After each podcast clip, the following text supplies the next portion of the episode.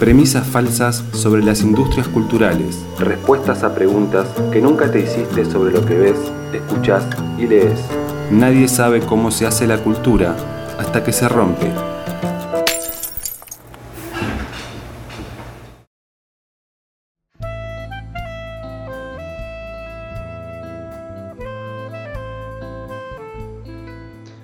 Hola amigues de Eso que Falta.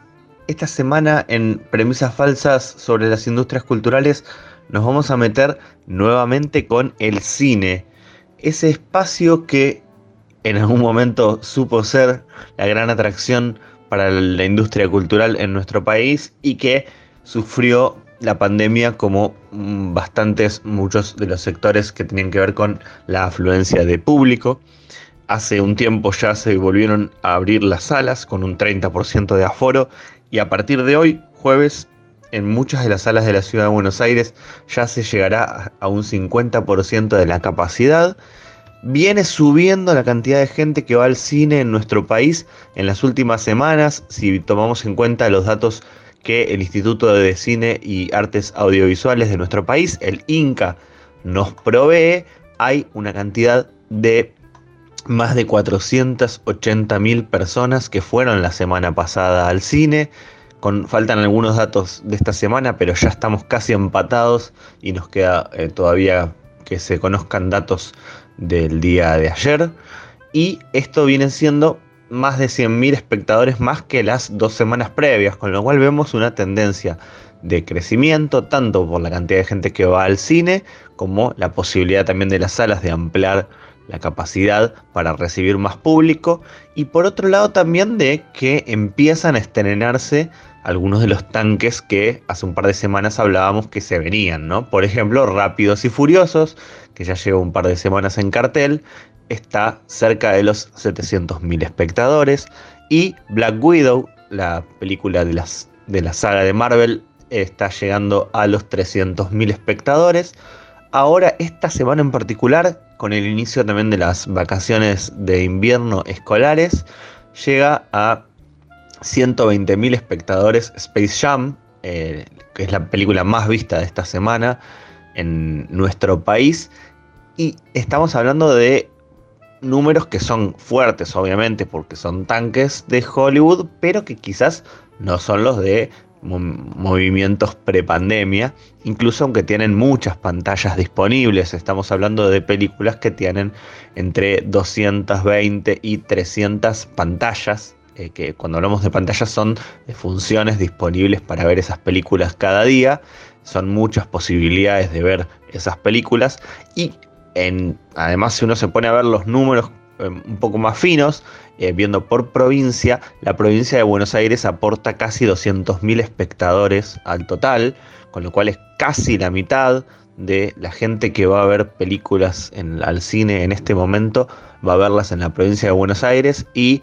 ya bastante lejos, entre 52 y 54 mil espectadores aportan la ciudad de Buenos Aires y Córdoba, completando el podio.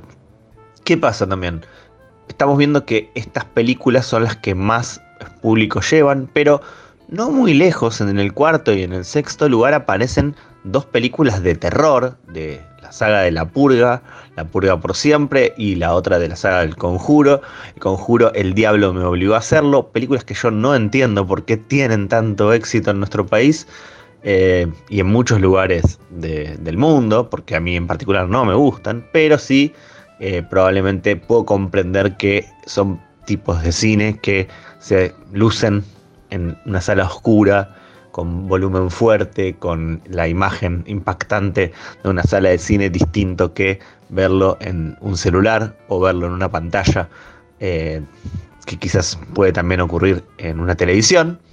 Así que eh, El Conjuro, por ejemplo, con un par de semanas ya lleva en cartel, ya tiene más de 350.000 espectadores, es un montón de gente y sigue en cartel, ocupando un puesto destacado. Y cuando nos ponemos a mirar qué está pasando con el cine nacional, bueno, justamente hay muy, muy, muy, muy poca gente yendo a ver cine nacional. Eh, la semana pasada fueron eh, apenas 1.279 personas las que fueron al cine a ver películas nacionales.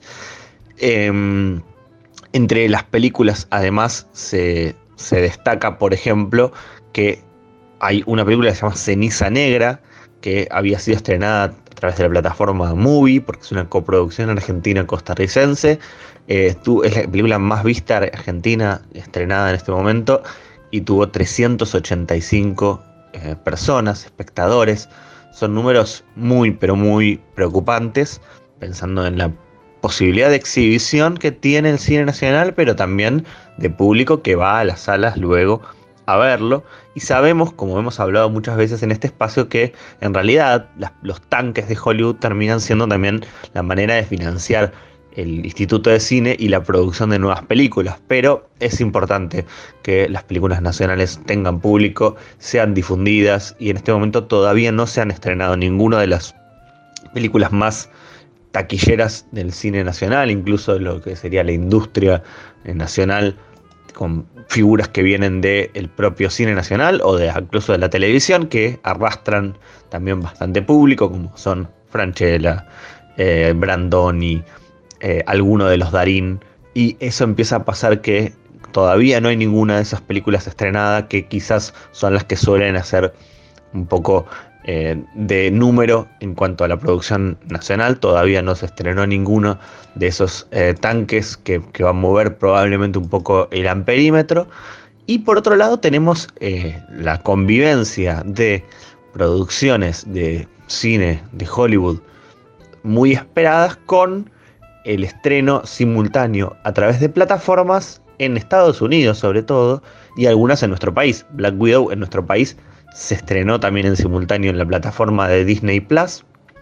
pagando un adicional de más de mil pesos, más o menos calculando a ojo de buen cubero, tres entradas de cine en este momento, que están en torno a los 350, 400 pesos. Entre dos y tres entradas salía más o menos pagar por encima del abono mensual para poder ver esa película en tu propia casa. Bueno, eh, eso llevó a que en Estados Unidos se abriera una polémica con eh, las salas de cine em, hablando de cómo entre una semana y otra desde su estreno a la siguiente en Estados Unidos la película de Black Widow había caído un 67% en em, la venta de entradas. Es muchísimo, una caída de una semana para la otra de una película de una saga como las de las películas de Marvel que de una semana a otra es la que más cayó en, más de 20 películas que van, en estos más de 10 años que lleva este universo cinematográfico en marcha, con películas que sabemos que va mucha gente a verlas, pero que en general se sostienen en el tiempo bastante y que ah, no lograron hacerlo con esta película. En parte, a lo que dicen eh, los exhibidores en Estados Unidos es que la posibilidad de verla de manera paga en, desde, la, desde el acceso en las plataformas y también la posibilidad de, piratearla, ¿no? Acá muchos, muchas, muchas la hemos visto de esa manera, aunque paguemos una plataforma eh, todos los meses, si además había que pagar un extra era demasiado. Y dijimos, bueno, hay que ir al cine o hay que esperar. Y si no la tercera vía era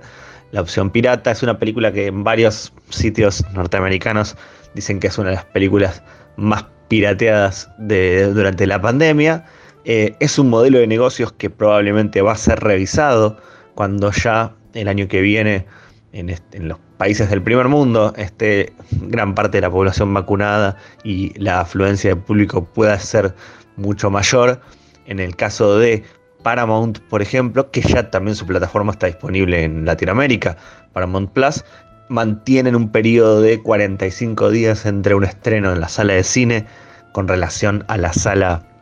a la, que se pueda acceder a esas películas en sus plataformas,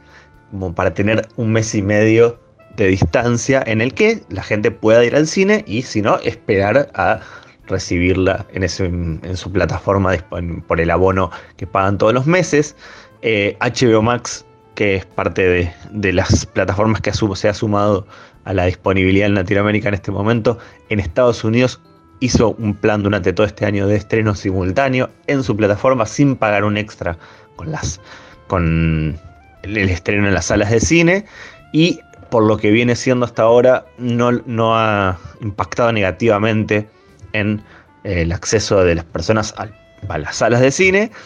Em, pero lo de Disney empieza a hacer un poco de ruido y hay que ver qué pasa y qué, lectura van a hacer después de este año para ver si el año que viene dan una marcha atrás como se venía